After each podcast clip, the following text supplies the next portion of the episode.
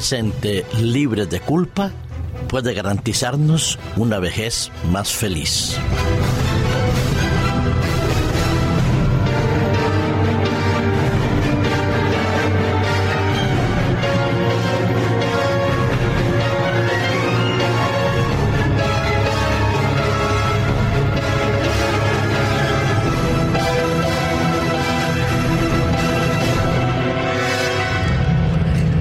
Todos nosotros, en más de una ocasión, habremos dicho, me arrepiento de haber hecho esto o de no haber hecho aquello. Porque cuando ha pasado el tiempo, nos hemos dado cuenta que esa decisión implicó la pérdida de una oportunidad o el desperdicio de una posible solución o un mejor nivel de vida al que tenemos. Sí, todos, absolutamente todos sin excepción, cuando hacemos una evaluación al final del año, nos damos cuenta que hay cosas que podíamos haber hecho mejor y otras que hicimos indudablemente bien. Y de ese balance construimos ese próximo año diciendo, esta vez lo haremos mejor. Y eso forma parte de nuestro aprendizaje, de la madurez, forma parte de la responsabilidad del ser humano y también de saber aprovechar las oportunidades que vienen a nuestra mano, a nuestro alcance. El problema está que cuando nosotros pasamos más de una de esas evaluaciones y pensamos mucho más en lo que no hemos hecho o en lo que hicimos mal, y ese sentimiento de culpa, ese sentimiento de arrepentimiento, se convierte en algo negativo, algo un poco vejatorio para las perspectivas de crecimiento, nos vamos poco a poco amargando la vida y vamos pensando en que no hay nada que nos ayude a ser más felices ni que tampoco tengamos un futuro mucho mejor. Sí,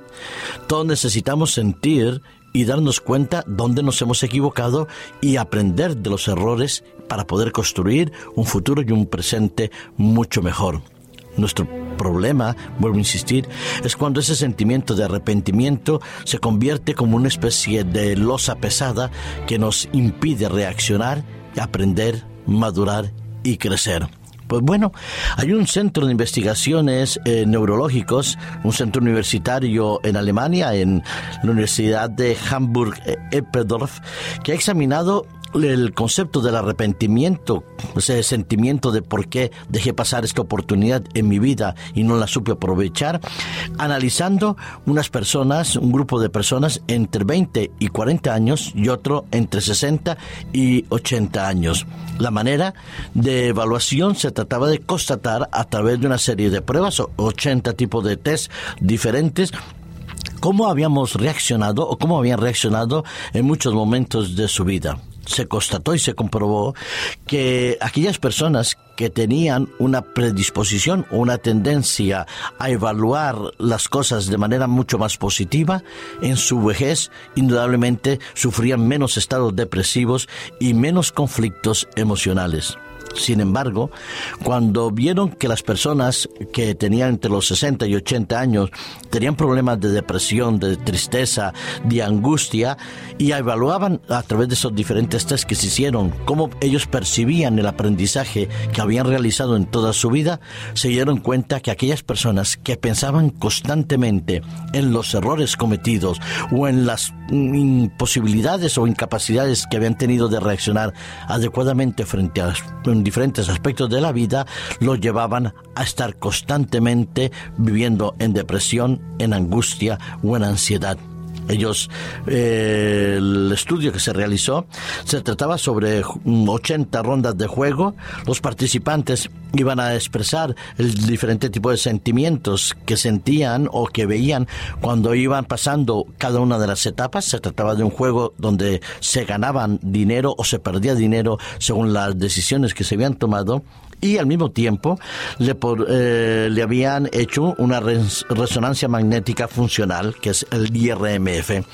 Pues las personas que pensaban constantemente en la oportunidad que habían dejado de pasar, habían perdido mucho más dinero a lo largo del juego que aquellos que simplemente habían tomado esas opciones como oportunidades en la vida, si las habían aprovechado bien, si las habían perdido pues mal, pero pensaban y veían o vislumbraban el futuro en función de sus próximas decisiones.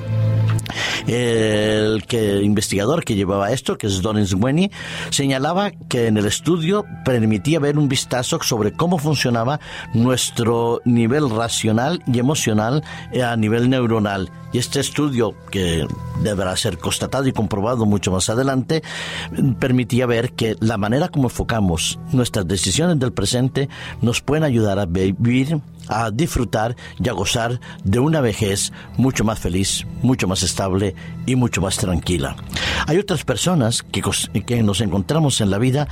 que permanentemente están diciendo, lamentándose de las oportunidades que no han tenido o que desperdiciaron en la vida. Y constantemente los vemos que viven sufriendo, tristes, amargados y también, ¿por qué no?, con un deseo que la vida se acabe pronto. Y sin embargo, otros que están a nuestro alrededor, que reconocen que han tenido oportunidades en la vida, que unas veces las han aprovechado y otras las han dejado escapar, sin embargo, asumían que cada día tenía su afán y que cada momento tenía su oportunidad y sus decisiones,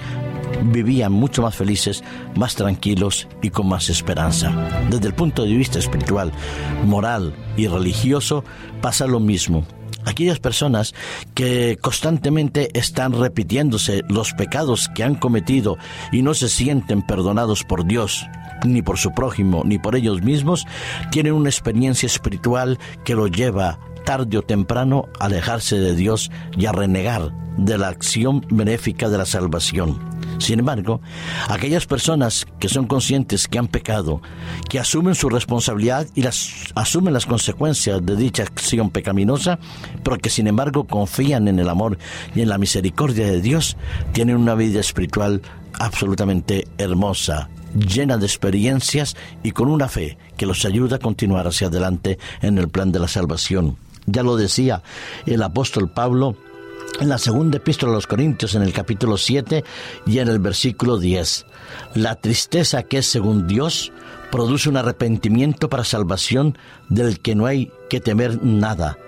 pero la tristeza que eh, viene del mundo produce muerte. Sí, querido amigo que me escuchas, todos hemos pecado y todos nos hemos equivocado, pero todos, absolutamente todos, tenemos la oportunidad de continuar mirando hacia adelante con la esperanza y la confianza en el amor de Dios y en el perdón que Dios nos otorga a través de su Hijo Jesús. Sí, el arrepentimiento que viene de Dios nos hace conscientes del peso del pecado, pero nos proyecta la esperanza de la vida eterna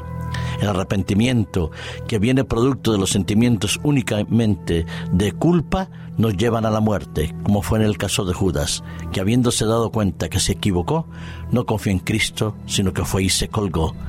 Ojalá que en tu vida, como en la nuestra, podamos sentir ese arrepentimiento que viene de Dios, que nos lleva por el camino de la salvación y que cuando Cristo venga disfrutemos de esa eternidad hermosa que Él ha preparado para cada uno de nosotros. Que Dios te bendiga, querido amigo radio oyente.